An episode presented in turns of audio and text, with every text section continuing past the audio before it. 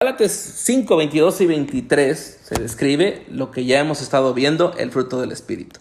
Y es, eh, quiero pensar que las primeras tres son las principales de las cuales se deriva el resto de las cualidades del fruto, no los frutos, otra vez, el fruto del Espíritu. Es el Espíritu el que pone esto en nuestra vida y nos permite conocerlo. Hoy toca el turno de hablar de la paz, una paz diferente a la que conocemos, una paz eh, que viene del Espíritu, que está en nosotros, que Dios nos permite, que Dios nos ha regalado poder tener la dicha de conocer la verdadera paz.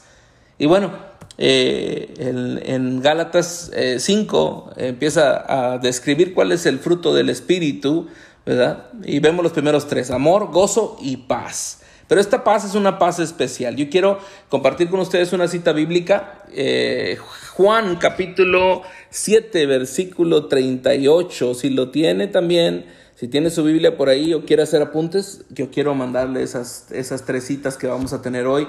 Eh, las puede tener eh, por ahí en sus apuntes, en sus notas. La paz en el espíritu es algo que viene de adentro hacia afuera y no al revés. En las ocasiones anteriores, cuando hablamos del amor, conocimos el amor que Dios nos da, cuando hablamos del gozo, dijimos que el gozo era algo especial porque era algo que no tenía que ver con las circunstancias.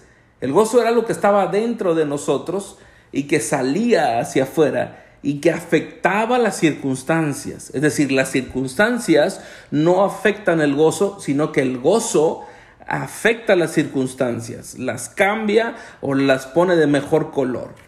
Pues no es diferente la paz, porque también viene del Espíritu, tiene las mismas características. La paz es una paz que no se puede conseguir en ningún otro lado. Ya tiene Juan 7:38 que dice ahí, el que cree en mí, de su interior correrán ríos de agua viva. Mira esta promesa. Para mí ha sido la promesa una de las más especiales y cuando predico muchas veces yo oro por las personas y le digo, recuerden la promesa que Dios le ha dado, que si usted cree en Él, de su interior van a correr ríos de agua viva. Y quizá no tengo el tiempo de explicarlo cuando estoy delante de la gente, pero hoy es un estudio bíblico y creo que podemos mencionar al menos un poquito más de esto. Cuando habla del interior de la persona, Dios está diciendo que va a atacar desde la raíz de donde provienen los problemas. Yo quiero que en tu interior, mira, qué fácil es para Dios decir, todo lo que esté a su alrededor, todo el clima, el país, la familia, tu hogar, va a haber ríos de agua viva. Eso era lo más fácil que cualquiera pudiera decir, pero parece un discurso político. El discurso de Dios es un discurso interno, de tu interior, donde está realmente el problema, la fuente del problema, la fuente de la necesidad del ser humano es dentro de él, es en su mente en sus pensamientos, en su corazón y la paz del Espíritu, que es lo que estamos hablando hoy. La paz de los, que, que, viene del Espíritu es algo que viene de adentro hacia afuera. No depende de las circunstancias, sino que depende del Espíritu de Dios que está en mí. Otra vez lo tengo que decir. La paz de la cual Dios nos habla hoy no depende de las circunstancias alrededor mío, de las personas alrededor mío, sino que depende del Espíritu que está en mí, del Espíritu de Dios que mora en mi vida. Eso está en Juan capítulo 7, versículo 38. Pero una de las citas principales, o la principal cita que vamos a ver hoy, es ahí mismo en Juan, capítulo 14, versículo 27. Las he puesto aquí en el chat y puede usted eh, leerlas y apuntarlas. Dice esta parte de la escritura, Ojalá que alguien pueda leerlo en inglés, eh, va a ser de bendición, es otra versión y ayuda mucho. La paz os dejo, mi paz os doy. Yo no os la doy como el mundo la da. No se turbe vuestro corazón ni tenga miedo. Me encanta, no puedo, no, no pueden imaginar cómo estaba eh, mi mente, mi corazón mientras hablaba de esto, porque creo que llega en un punto perfecto para nosotros en el punto en el que quizá muchas cosas no están como nosotros quisiéramos, en el punto donde no tenemos lo que quisiéramos tener, en un punto quizá hasta de frustración en el que decimos, bueno, ¿cuándo va a pasar todo esto? ¿Cuándo va a cambiar todo esto? ¿Por qué no hay nada? Llega en el momento perfecto la palabra de Dios. Dice, la paz os dejo. Ponga atención a esto. La paz os dejo. Esta paz de la que habla va a explicarla más adelante el Señor. Mi paz os doy. Yo no la doy como el mundo la da no se turbe vuestro corazón, ni tenga miedo. Lo primero que podemos entender es fácil, que esta paz es la paz de Dios, la paz que el Señor Jesús está prometiendo. Por ende, nadie más puede dar esta paz. Tú no puedes conseguirla en ningún otro ídolo, en ningún otro Dios, en ninguna otra persona. Esta paz que Dios da le pertenece solo a Él y no la puedes conocer en ningún otro lado. Número dos, el concepto de la paz merece nuestro estudio porque hay una palabrita ahí, hay una frase que me hace a mí buscarla y me hace a mí tratar de aprenderla. Y quiero que, quiero que la veas conmigo. El concepto que aparece nos pide un estudio, por eso hoy estamos estudiando este versículo. Comienza con esta, eh, eh, esta, esta primicia eh, de no es como el mundo, o más bien, yo no la doy como el mundo la da. Eso me desafía a mí, me mete en un problema, porque quiere decir que la paz de la que vamos a hablar no tiene nada que ver con el mundo. Esto quiere decir, no la conozco, no la conocemos, no sabemos cómo es. Ahora, Jesús está haciendo algo bien interesante. Lo va a hacer toda tu vida cristiana el Señor.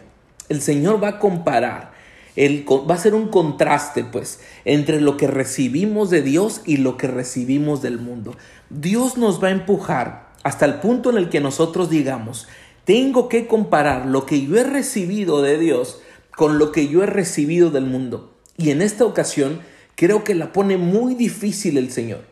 ¿Quién puede ganarle a ofrecer paz? Recuerdan que en otras ocasiones ya habíamos hablado cómo eh, los reyes ofrecían eh, oro, plata, grandes tesoros, ofrecían eh, hasta el reino mismo, medio reino te doy, pero nadie podía ofrecer paz porque nadie tenía la paz. Pero Dios dice, yo sí la tengo y yo la puedo compartir con ustedes. Mi paz.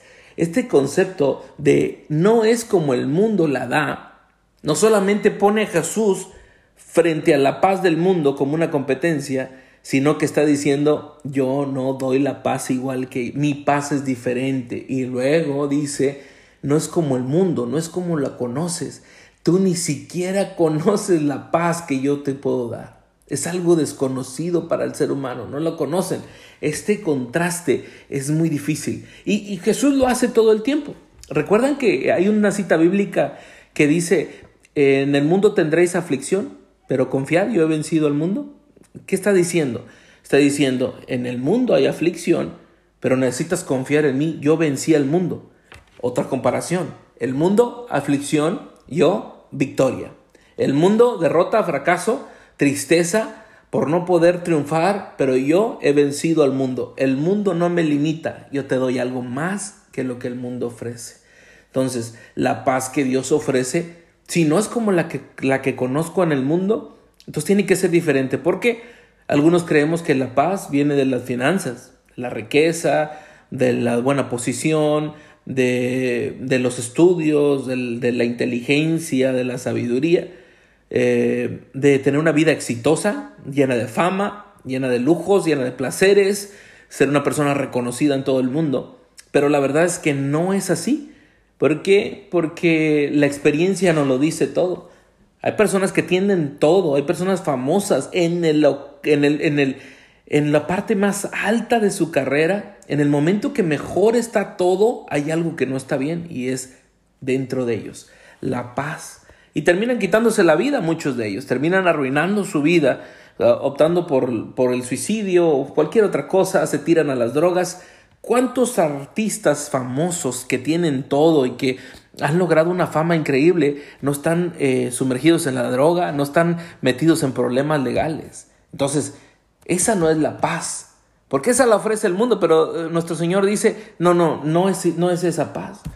Algunos creen que la paz está en los amigos, en tener amistades, tener buenas relaciones, tener buenas palancas, decimos, estar bien acomodados, tener un, familiar o un amigo en una posición política, tener eh, amigos bien acomodados económicamente, qué sé yo.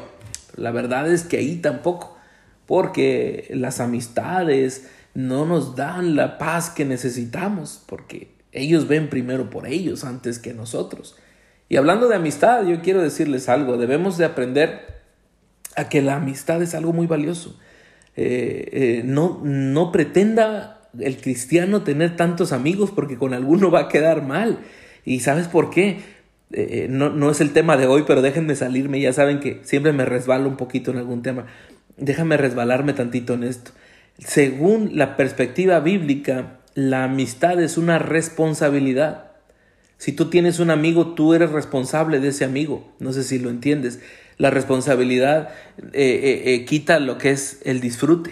Cuando tienes un amigo de verdad, dejas de disfrutar porque ahora te encargas de ayudarlo a él y él ayudarte a ti también. Pero la amistad trae una responsabilidad. Así que hay esa tentación de, de tener muchos amigos, pero creo que no es algo para nosotros. Y la tentación de, confiar en los amigos, el problema es este, que si tienes un amigo que te puede ayudar en todo, quizá no busques a Dios. Pero nuestro Señor nos está ofreciendo la paz. Y cuando digo la está ofreciendo, está diciendo, ustedes la van a tener, ustedes la pueden tener, ustedes deben de buscarla. Entonces nosotros debemos aprender esto. Se puede estar pasando por el mejor momento de tu vida y al mismo tiempo no tener paz. O se puede pasar por el peor momento de tu vida y sin embargo tener paz. Fíjate el contraste tan grande. Hay aquellos que están pasando por un buen tiempo, tienen una buena posición, pero no hay algo fundamental que es la paz. El Señor nos invita a eso, a poder conocer. ¿Por qué no leemos otra cita? Hay, un, hay una parte de Filipenses, un capítulo en especial, el 4, que lo hemos leído tantas veces que, que 4.13, que a veces descuidamos lo que dice el resto del capítulo 4. Realmente es un capítulo fascinante. Pablo Pablo nos está enseñando tantas cosas y como toda la Biblia, como toda la palabra del Señor, nos está dando una enseñanza muy especial. Filipenses 4.7 o 4.3. Filipenses 4.7 dice, y la paz de Dios, que sobrepasa todo entendimiento, guardará vuestros corazones. Déjame detenerme en la primera parte del versículo. La paz de Dios, que sobrepasa todo entendimiento. ¿Qué quiere decir esto? Que hay una paz que va mucho más allá, que es una paz que no se puede entender, que, que, que, no está limitada por los pensamientos. Es una paz más allá de lo que conocemos. No, no es una paz normal. Eh, eh, Filipenses eh, está increíble. Les enseñamos, platicamos la, la ocasión anterior, hace dos clases, acerca de lo que es el contexto. Si usted me está oyendo y tiene otra versión de la Biblia, ayúdenme. ¿Por qué no leemos esto? ¿Por qué no nos vamos a Filipenses? Vamos a hablar Filipenses 4, pero vamos a ver los dos versículos, el anterior y el siguiente, a la cita que acabo de leer, que es el 4, 7. A mí me gusta mucho el 6, 7 y 8, y yo quiero que, yo quiero que lo leamos. Por favor, si alguien tiene una versión diferente, una versión en inglés, ayúdeme, eh, ayúdeme a leerla. A mí me encanta porque nos, nos, al menos a mí me enriquece mucho la versión en inglés, entender que a veces le da un enfoque en énfasis en palabras. Pero Filipenses 4, 6, 7 y 8. ¿Me ayuda? It says, Do not be anxious about anything, but in every situation, by prayer and petition, with thanksgiving, present your request, present your request to God and the peace of God, which, which transcends all understanding, will guard your hearts, your minds in Christ Jesus. Pero ¿qué dice otra vez? La paz de Dios también, también dice el sobrepasa todo entendimiento. ¿Cómo lo dice en inglés esa parte? And the peace of God which transcends all understanding, que traspasa todo entendimiento. Trasciende, que es un entendimiento más allá de lo que el hombre puede comprender traspasa más allá. Oh, wow. ¿Verdad? Y el, el 8 es un poquito largo, pero mira lo que dice. Es importante que lo leamos. Léelo, por favor, Janet. Lo voy a leer después yo en español todo.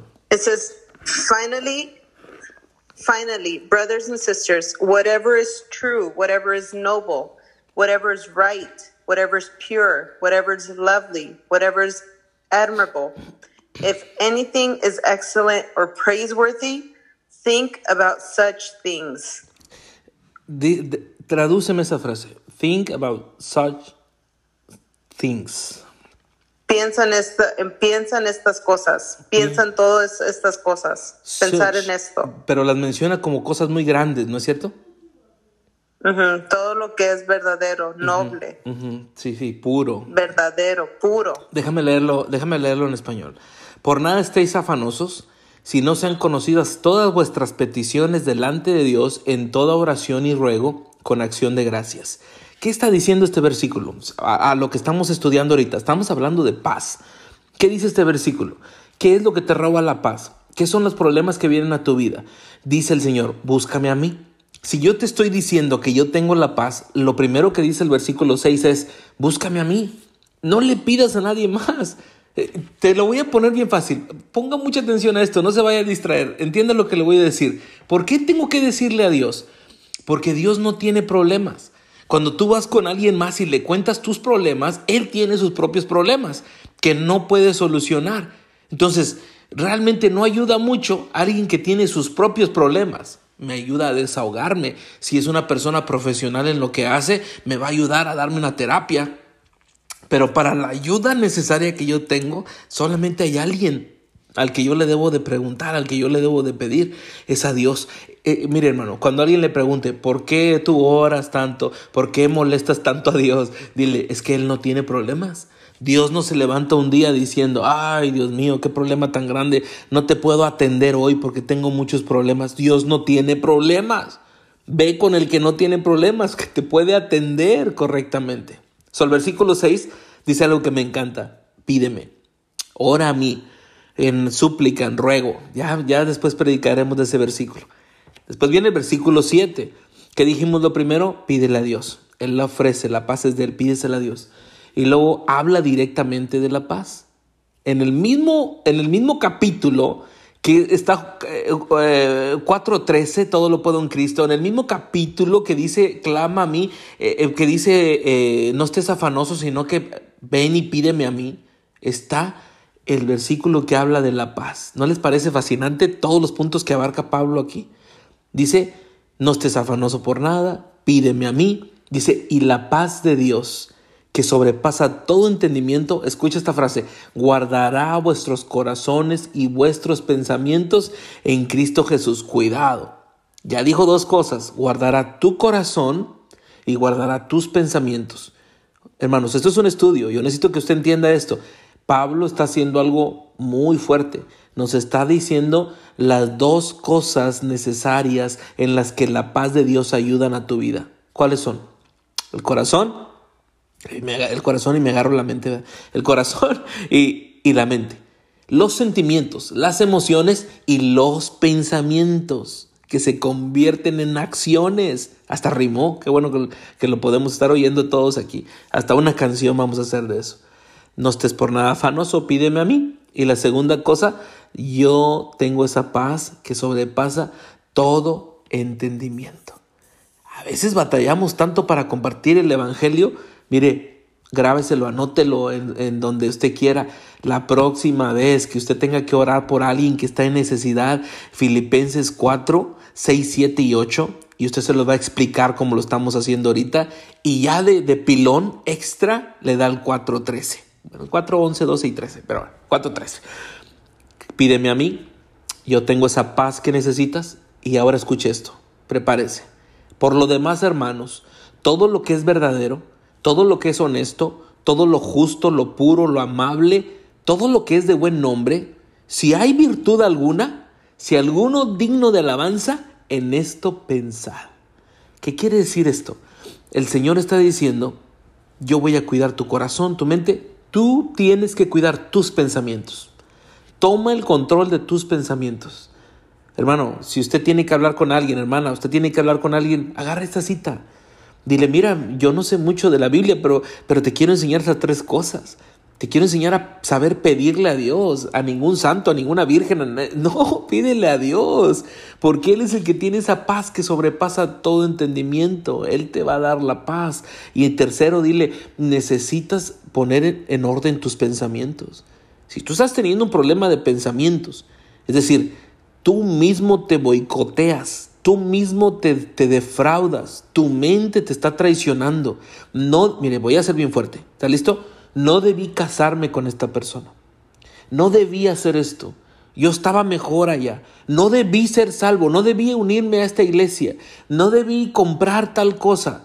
Hermano, estás en tu mente, tú solo te estás, te estás eh, boicoteando tu vida. Ten mucho cuidado con eso. Hermano, de corazón se los digo, tenga mucho cuidado con sus pensamientos. Usted se puede destruir usted mismo. Y mira lo que dice, ya no lo está diciendo el pastor, lo dice la Biblia. Si vas a pensar, piensa en cosas verdaderas. Aleluya. No estés inventándote historias. La mayoría de los que estamos aquí somos este, hispanos, ¿no? Sabemos cómo, cómo hacer una telenovela o hemos visto una telenovela. No te inventes una telenovela en tu, en tu mente oh, eh, la cajera no me quiso atender a mí porque es racista, no me quiso atender a mí porque, no sé, no quiero seguir diciendo tonterías, pero dice el Señor, todo lo que es verdadero, todo lo que es honesto, todo lo que es justo, todo lo que es puro, todo lo que es amable, todo lo que es de buen nombre, si algo tiene una virtud, si algo es digno de alabanza, en esto piensa. Sujeta tus pensamientos, piensa lo que tienes que pensar. La paz que Dios nos ofrece es una paz que viene a un área integral de nuestra vida. Recuerden que estamos hablando de cosas que el Espíritu da. Es el fruto del Espíritu. Vivir una vida en el Espíritu nos da esta, estas, estas, estas bendiciones. Si tú no vives una vida en el Espíritu, tú no puedes tener esto. Si eres una persona que está afanada en tu trabajo, si eres una persona que está afanada en muchas cosas, tú no estás viviendo una vida en el Espíritu. Si tú no le has dado el tiempo que Dios se merece, no pienses que Dios está llorando, no pienses que Dios está triste. Hermano, ¿qué piensas? ¿Tú crees que Dios está de repente en un rincón llorando y diciendo, no me quiere, no me quiso? Hermano, nuestro Dios es poderoso. Nuestro Dios es un león, dice la Biblia, el león de la tribu de Judá. No te estoy diciendo que Él no te quiere, que Él no te ama. te estoy diciendo, a veces nosotros tenemos en un concepto tan bajo a Dios que por eso no pensamos en que Él es poderoso, que Él, que Él puede detener cualquier pensamiento en nuestra vida, que nosotros podemos sujetar esos pensamientos y, y someterlos en el nombre de Dios. Necesitamos hacerlo. Que nos ha ofrecido esa paz. Dios nos ofrece y lo que Dios nos ofrece tiene, tiene eh, repercusión en la vida diaria. La paz que Dios nos da es una paz en medio de la, de la dificultad. Cuando Jesús pasó sus peores momentos, él no lo publicaba en el Facebook, y esa es broma aparte, ¿no? Ahora vemos que la gente, cristianos y no cristianos, todo ponen en el Facebook, ayúdenme a hacer oración porque me está pasando esto, y ahí les pido sus oraciones por esto otro. Es que bueno que lo incluyes en el, en el Facebook, yo últimamente pongo muchas frases también. Pero Jesús no hizo eso, Jesús buscó al Padre, Jesús oró. Y en el momento más difícil de su vida, eh, en el momento más, más importante de su vida, cuando, cuando eh, leemos Juan 7, dice, la paz os dejo, mi paz os doy, yo no la doy como el mundo la da. Más bien es, perdón, es, es 14, 27. Yo no la doy como, no se turbe vuestro corazón, ni tengan miedo. ¿Sabes, ¿Sabes que Jesús lo está diciendo antes de la crucifixión? Jesús lo está diciendo en el punto más difícil. Entonces, es fácil entender esto. La paz que Dios ofrece es una paz diferente a lo que entendemos nosotros. Qué bonito Filipenses que nos enseña, ¿no? Estas dos cosas fundamentales en las que tenemos que tener suma cuidado, mucha atención. La característica de esta paz, la característica de la paz que Dios da. Vamos a aprender tres cosas. Es de Dios, Dios la da, no se parece a nada a lo que puedes conocer en el mundo y dice, no se turbe vuestro corazón ni tenga miedo. Está diciendo que tu corazón puede estar turbado. Tu corazón puede ser un corazón que está pasando por un mal momento. Tu corazón puede ser un corazón que está sufriendo los estragos de ti mismo. Entonces Dios tiene que decir, sin confusión del corazón, esta paz te va a quitar esa confusión que hay en tu corazón. No se turbe tu corazón que no dejes que los, las emociones, los sentimientos te trastornen. El corazón, las relaciones eh, eh, interpersonales, no dejes lugar al enemigo, deja que entre la paz de Dios para que tu corazón pueda estar bien. Tú no necesitas la paz que el mundo da, tú no necesitas la paz que otros tienes, tienen, tú necesitas la paz de Dios. Ahora también menciona el temor. Ustedes saben, he predicado mucho de esto. El temor, el temor es algo que afecta nuestra vida. Una mente tranquila en medio de las circunstancias es una mente que confía, una mente que tiene tranquilidad, que no le afecta, que el temor viene a su vida pero lo somete en el nombre de Jesús. Este es lo que dice el Señor, la paz os dejo. Voy a terminar con esto. Imagina que en poco tiempo vas a ser arrestado. Van a llegar unos soldados, van a abusar de ti, te van a arrestar, te van a llevar injustamente porque eres inocente.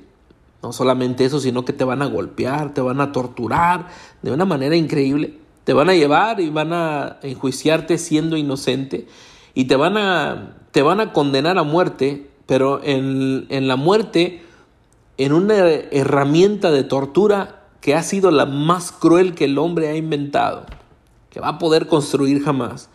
Y todo eso te va a pasar en unas cuantas horas, en un poco tiempo. ¿Qué pensarías? ¿Qué esperarías de tu familia, de tus amigos? ¿Estarías preocupado por ellos o esperarías que ellos se preocupen por ti? Jesús pasó por todas esas tribulaciones, Jesús pasó por todo este problema. ¿Y sabes en qué pensaba él? En sus discípulos. Esta frase que Dios nos da hoy se la dio Jesús a sus discípulos y les dijo, no tengan miedo. Jesús sabía que lo iban a aprender, Jesús sabía que ellos se iban a decepcionar. Hermano, ¿has pensado en esto? Es que yo no dejo de pensar en esto. La relación de los discípulos con Jesús fue una relación bien estrecha, una relación de amistad. Muchos dicen que Jesús no lloró por Lázaro, pero a mí no me importa, la Biblia dice que Jesús lloró y si fue por Lázaro o no fue por Lázaro, fue en ese momento que estaba llorando. Era su amigo el que había muerto y que sabía que iba a resucitar. Pero Jesús está llorando, tiene una relación con ellos. sus discípulos son muy importantes para Él. Nosotros como miembros de la iglesia, a veces se nos olvida que somos importantes para Jesús. Es que como Jesús no es tan importante para nosotros, a nosotros se nos olvida que para Él nosotros sí lo somos, muy importantes. Jesús está a punto de pasar el peor momento de su vida y comienza a hablar con ellos y comienza a decirles, estoy muy preocupado porque yo sé que ustedes son personas que fallan. ¿Sabes que Pedro en unas horas más lo iba, lo iba a, este, a, a negar? Los discípulos iban a salir corriendo todos, iban a esconderse. ¿Sabes? Eh, eh, Jesús está preocupado y dice, ellos van a necesitar paz. Jesús está pensando, les va a doler su corazón al verme partir, no, no, no están listos.